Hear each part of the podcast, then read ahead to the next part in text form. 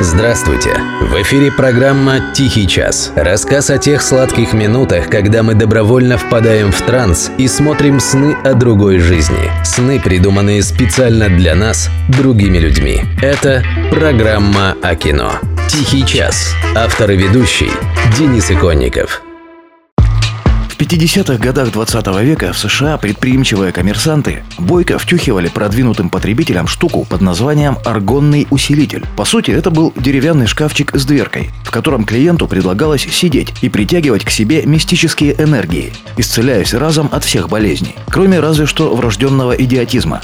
Впрочем, это чудо техники впаривали не только необразованным простакам. Среди довольных клиентов был замечен, например, профессор университета. Когда его спрашивали, ну как же так, ну вы-то куда? Он только усмехался и говорил, вы просто не врубаетесь. Моя жена каждый день сидит в этой хреновине по 4 часа, молча, Привет любителям кино. Это программа «Тихий час» и ее постоянная рубрика «Обзор кинопремьер». Давайте посмотрим, будут ли у нас на предстоящей неделе достойные поводы молча посидеть перед экранами кинозалов.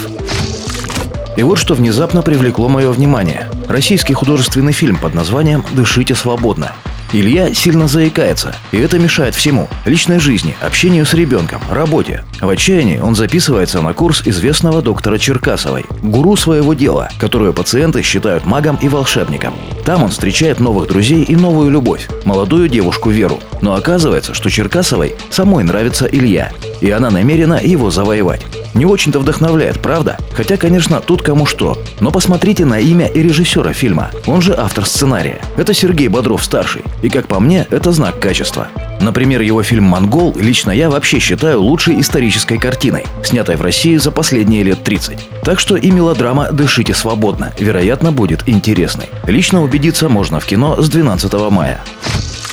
А вот продукт импорта. Картина «Флэшбэк» производство США. Режиссер Мартин Кэмпбелл, в общем-то, веников не вяжет. Среди его работ иностранец с Джеки Чаном, Маска Зорро с Бандерасом и Энтони Хопкинсом, За гранью с Анджелиной Джоли и Клайвом Оуэном, и даже один фильм про Бонда «Казино Рояль». Во флешбеке снялись Лиам Нисон и Моника Беллуччи. Сюжет таков. Алекс Льюис, профессиональный киллер с репутацией, в какой-то момент пошел против ветра и теперь вынужден отбиваться и от ФБР, и от криминального босса. Все потому, что убийца отказался нарушить свой внутренний кодекс. Пошел против ветра, а? Изящно излагают. Учитесь, киса. Мировая премьера фильма состоялась пару недель назад. Звезд с неба он не хватает, но и за плинтус вроде не закатился. Судя по всему, нормальный такой боевичок-середнячок с элементами триллера. А на безрыбье может быть вполне себе рыбой. Флэшбэк в кино с 12 мая. Если кто вдруг соскучился по ужастикам, для вас есть ирландское кино «Заклятие. Спуск к дьяволу». Знаменитых актеров и больших бюджетов ждать не приходится. Но это надо понимать жанр такой. Сюжет выстроен согласно всем его канонам. Дочь Киры Вудс таинственным образом исчезает в подвале их нового загородного дома. Вскоре Кира обнаруживает, что дом контролирует древняя и могущественная сущность, с которой ей придется сразиться, чтобы защитить души своей семьи. Между прочим, в оригинале фильм так и называется «Подвал», Наши прокатчики, конечно, до такого дурновкусия опуститься не могут. Поэтому «Заклятие. Спуск к дьяволу» в кино с 12 мая. Еще один российский фильм называется «Маруся Форева». Режиссер Александр Галибин. Снят фильм был еще в 2020 году, а вот до премьеры добрался только сейчас. Галибина большинство из нас знает как актера. Он снялся в десятках советских и российских фильмов и сериалов. «Батальоны просят огня», «Мастер и Маргарита» — это первое, что приходит в голову лично мне. Но и режиссуры этот творческий человек тоже не чужд. Жизнь 24-летнего индейца рушится в одночасье, когда он узнает, что является отцом пятилетней девочки Маруси. Индеец не готов расстаться с успешной карьерой, холостяцкими привычками и взять на себя заботу о маленьком ребенке. Но со временем искренняя любовь дочери меняет индейца. Едва не лишившись права воспитывать дочь, он находит способ оставить Марусю и стать настоящей семьей. Такой сюжет. Тут надо понимать, что индеец – это не этническая принадлежность, а прозвище героя. Ну а за остальным в кино с 12 мая. Можно брать с собой детей. Возрастная категория фильма «Маруся Форева» 6+. Культовая ретроспектива «Кофе и сигареты» Джима Джармуша. Год выхода 2003. На самом деле это не совсем фильм. Скорее сборник короткометражек, общим числом 11 штук. Джармуш снимал их на протяжении 17 лет. На экране куча звезд кино и музыки. От Билла Мюррея до Игги Попа. От Кейт Бланшет до рэперов из группы Wu-Tang.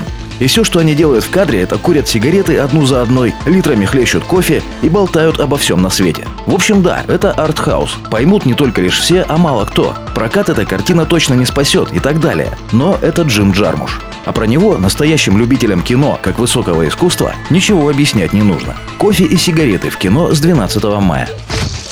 Ну а у нас пока все. С праздниками вас прошедшими и наступающими, дорогие друзья. И как всегда, не прощаемся.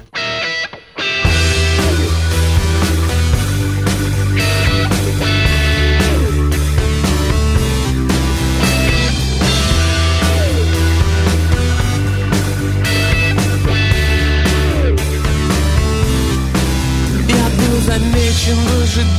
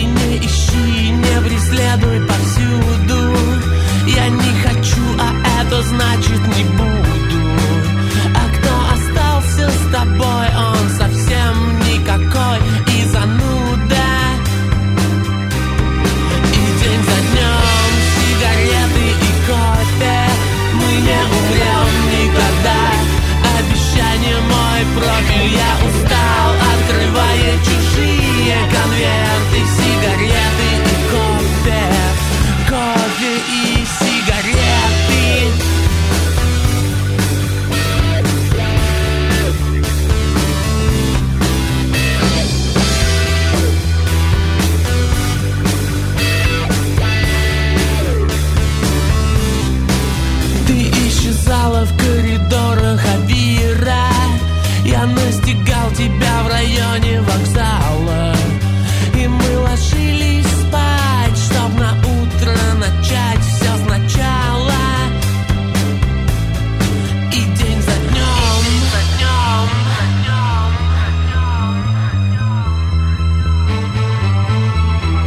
И день за днем